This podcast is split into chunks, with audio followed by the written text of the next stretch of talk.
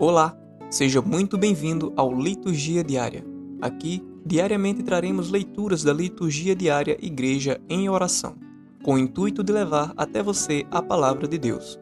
Nos coloque em seus favoritos para receber notificações de novos conteúdos.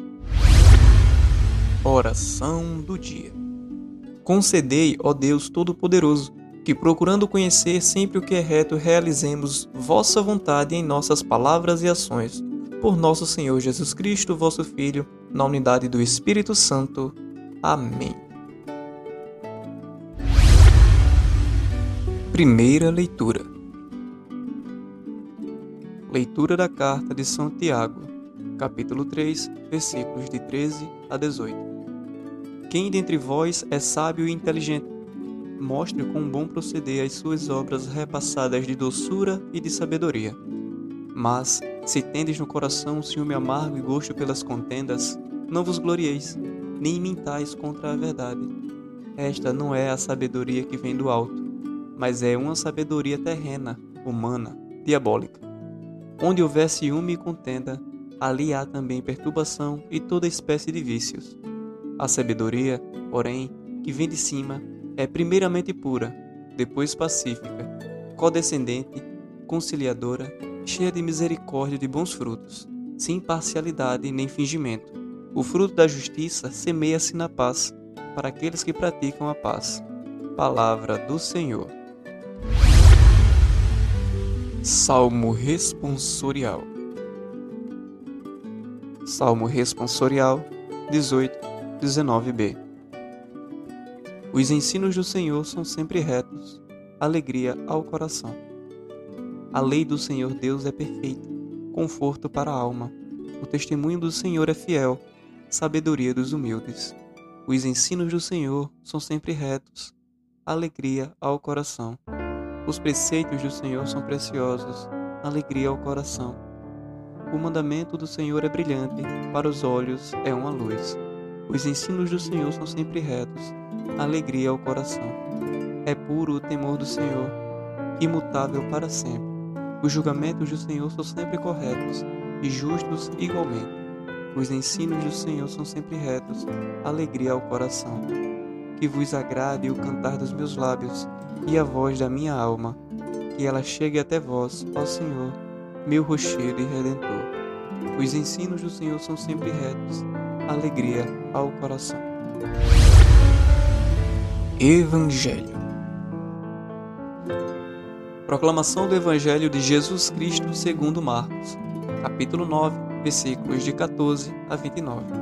Naquele tempo, Jesus, aproximando-se dos discípulos, viu ao redor deles grande multidão, e os escribas a discutir com eles. Todo aquele povo, vendo de surpresa Jesus, acorreu a ele para saudar. Ele lhes perguntou: Que estás dizendo com eles? Respondeu um homem entre a multidão: Mestre, eu te trouxe meu filho, que tem um espírito mudo. Onde quer que o apanhe, lança-o por e ele espuma range os dentes e frecido. Roguei a ter discípulos que o expelissem, mas não o puderam.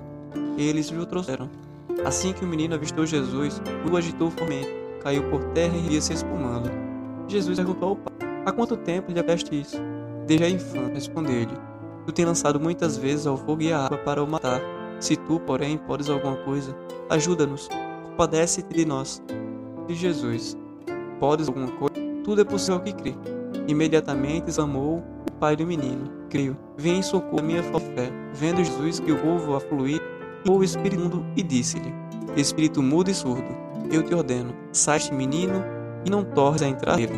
Dando e matando extremamente, saiu. O menino ficou como morto, de modo que os diziam: Morreu. Jesus, porém, tomando-o pela mão, ergueu-o e ele levantou. Depois de ir em casa, os discípulos perguntaram-lhe, em particular, por que não nós expeli-lo? Ele disse-lhes: Estas não se pode expulsar senão pela oração. Palavra da salvação. Reflexão sobre o Evangelho. No tempo de Jesus, toda doença era considerada possessão demoníaca. Para o povo, aquele que ficava doente estava recebendo o castigo dos céus por ter pecado, e por isso havia recebido o demônio. E Jesus respeitava a cultura daquele povo, de modo que quando alguém lhe trazia um doente, principalmente com epilepsia, outra enfermidade dizendo que ele estava possesso de um demônio, Jesus não discutia e efetuava a cura. Porém, muitas curas realizadas por Jesus era realmente possessão demoníaca, principalmente aquelas em que o inimigo gritava e falava com Jesus, como foi o caso dos demônios do cemitério e dos demônios da sinagoga, que gritando disseram: Que queres de nós, filho de Deus? No evangelho de hoje, também parece que se tratava de um demônio, pelo fato de ter jogado o menino na água e no fogo. Ó geração incrédula, até quando estarei convosco?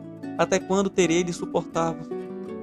Em primeiro lugar, parece que Jesus não aguentava mais ter de aturar os seus discípulos, pelo emprego da palavra suportar, que ele usou nesta frase. Essa palavra naqueles tempos tinha o significado de ajudar, ao invés de aturar, aguentar. Como hoje habitualmente usamos, nós falamos suporte técnico no lugar de ajuda técnica, no lugar de consertos técnicos. Na verdade, o que Jesus quis dizer foi que ele não tinha a vida inteira para estar ao lado de seus discípulos, orientando-os, ajudando-os, ensinando-os e apoiando-os. Por isso, os discípulos teriam mais é que ter uma fé sólida para continuar a sua missão, para fazer tudo o que ele fazia. Se tiveres fé, poderei fazer tudo o que eu faço. Foi por isso que Jesus, irado ou irritado, bradou: Ó geração incrédula! A geração em que estamos vivendo também é uma geração incrédula.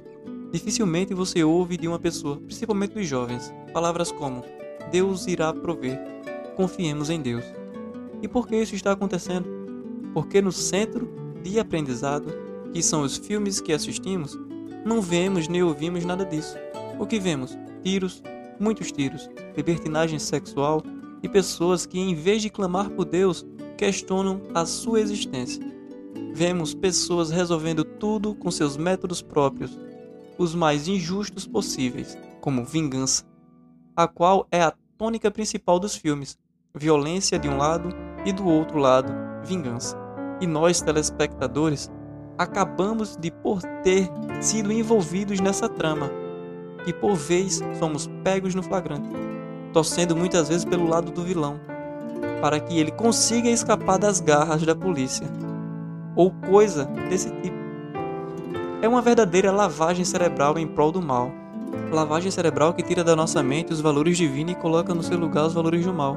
Para nós, os idosos, ou mesmo adultos com mente formada, com valores bem solidificados, não somos muito afetados por essa avalanche de maldades, mas os jovens são afetados direto, recebendo o impacto dessa massificação. E os resultados são o que vemos por aí.